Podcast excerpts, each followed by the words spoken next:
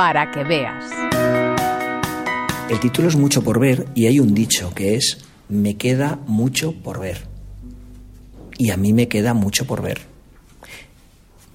Por ver como yo veo. Eh, no es la mirada que todo el mundo puede entender, pero el no tener una visión perfecta, porque yo no tengo algo de resto visual, no quiere decir que no vea. Tengo mi propia visión y es la que yo quiero reflejar.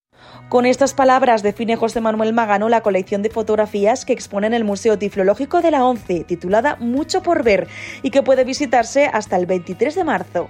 Magano es un fotógrafo con discapacidad visual que elabora fotografías hechas desde el alma, porque como él mismo dice, puedes perder la vista, pero jamás pierdas la mirada. Para el artista, exponer en el Tiflológico es algo especial.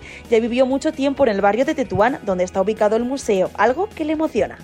La verdad que para mí es, eh, es algo eh, muy especial, sobre todo porque, porque es exponer lo primero al lado de mi casa, porque yo soy del barrio. Para mí he pasado toda mi vida por aquí, por la puerta, con lo cual eh, nunca se me ocurrió que pudiera llegar a exponer y exponer ahora cuando, cuando ya soy afiliado, para mí es, es importante, mira, se me está poniendo la carne gallina además. me, me, me apetecía mucho. El ojo es una herramienta que nos permite ver el exterior. La mirada la hemos de buscar en nuestro interior. Dice Magano que nunca ha fotografiado para copiar la realidad, sino que la interpreta a su manera. El fotógrafo trabaja con sus negativos como el pintor lo hace con el lienzo, para dar mayor o menor intensidad al cielo o calibrar lo oscura que ha de ser una sombra. Es su forma de actuar en el revelado.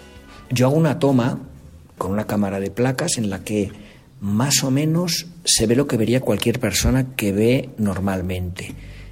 Yo son procesos, eh, estos son procesos fotográficos del siglo XIX completamente manuales. Entonces yo químicamente puedo manipular la imagen y yo es lo que hago, intento manipular la imagen químicamente para que eh, tenga esa visión relativa parecida a la que yo podría tener, para situar un poco a la gente en la misma manera de ver que yo veo. Sus obras no se parecen a las fotografías que el espectador ve cada día. Sus fotos están realizadas con técnicas que llevarán a quienes visiten el Tiflológico a los principios de la fotografía, al siglo XIX. Se pueden ver hasta brochazos que destacan por su maestría en técnicas muy complejas, ya casi olvidadas. Yo suelo buscar lo primero paisajes, o nocturnos o nublados, ¿vale? Porque para mí es como si yo tuviera una niebla delante, ¿no? Yo siempre le pregunto a mi mujer, ¿hay niebla hoy?